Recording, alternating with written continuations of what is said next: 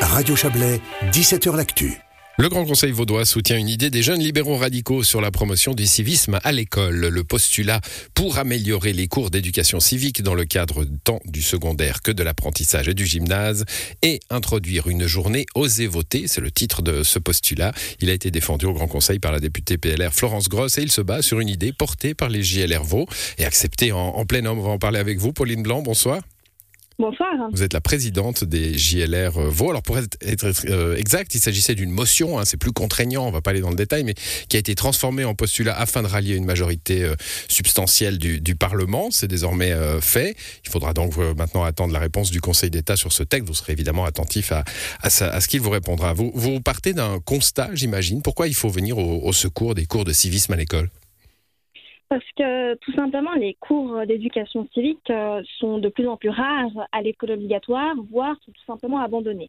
Et ça, c'est une grosse problématique parce qu'on n'apprend pas, on n'enseigne pas aux jeunes générations euh, comment voter, comment s'intégrer dans la vie démocratique et comment être un acteur euh, dans cette démocratie-là. Et puis, dans le cadre de la formation duale, dans le gymnase, on n'a pas ce type de cours et c'est une problématique.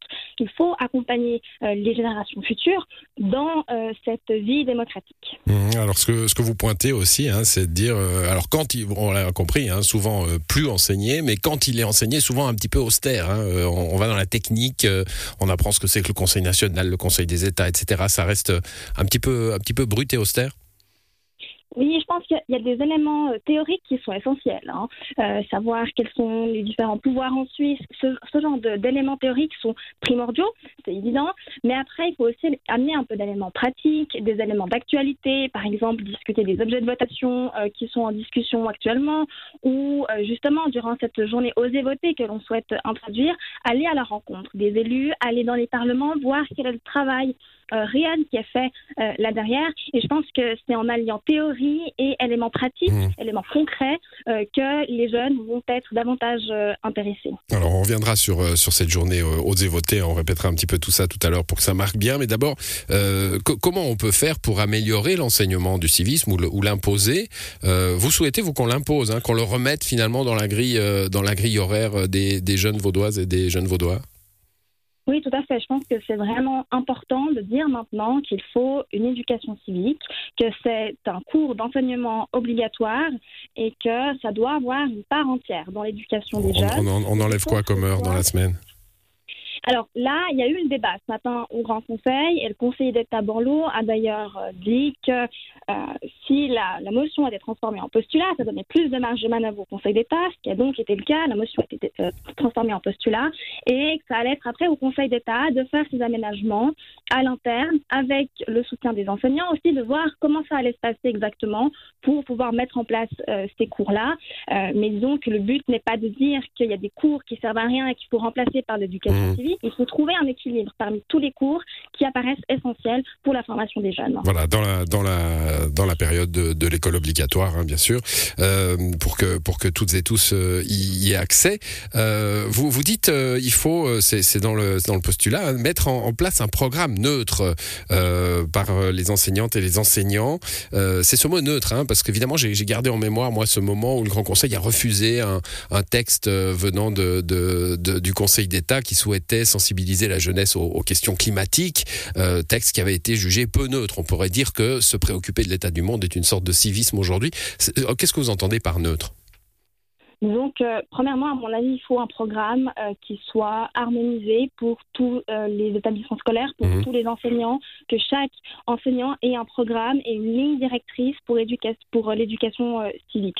Ensuite, pour revenir sur ce cours de l'éducation à la transition énergétique, c'est une problématique politique et ça, ça peut être abordé dans le cadre des cours d'éducation civique, au même titre qu'on peut aborder les questions de fiscalité. de fiscalité. Enfin, voilà, ça fait ça, fait partie de manière entière aux problématiques politiques qui peuvent être soulevées euh, mmh. dans le cadre de cette éducation civique qui, doit être globale. ce que vous voulez pas, c'est que les, profs finalement euh, disent aux enfants euh, quelles sont leurs opinions politiques. Hein. J'imagine que les profs savent qu'ils ne doivent pas, qu'ils ne doivent pas le, faire, quel que soit le, cours, le cours qu'ils enseignent.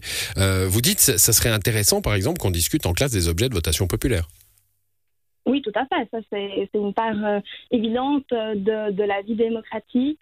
Euh, toute la population ayant le droit de vote est confrontée en, moyenne quatre fois par année aux, votations. Et il faut apprendre ce que c'est voter, comment faire, parce que c'est pas forcément évident, c'est pas forcément intuitif pour quelqu'un qui n'a jamais voté, et de dire maintenant, vous avez votre voix, vous pouvez l'exprimer, alors faites-le et on va vous accompagner dans ce processus-là. Ça peut être aussi un élément qui explique, qui explique le, taux d'abstention assez mmh. considérable chez les jeunes, parce qu'ils ne savent pas comment voter et ils se disent un peu. il y a quelque chose de vertigineux hein, la prochaine, la première fois qu'on doit euh, qu'on doit euh, faire le, le, geste de voter. D'où cette journée, osez voter. Alors redites-nous un peu euh, votre idée là. Alors, on s'est basé sur le modèle euh, Oser tous les métiers, où les jeunes vont euh, dans un corps de métier qui décident pour passer une journée avec les professionnels. Là, le but, ce serait d'avoir une journée Oser, tous les, oser voter euh, de manière cantonale, dans le canton de vote, une journée qui est définie, où les jeunes vont, par exemple, au Grand Conseil, voir une journée de débat, ou dans les conseils communaux, ou vont accompagner un élu durant une journée pour voir ce que c'est le travail parlementaire.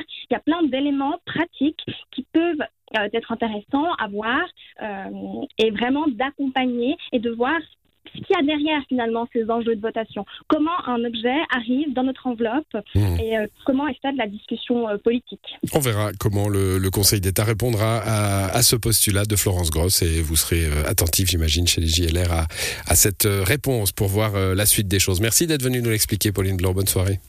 Merci beaucoup. Bonne soirée.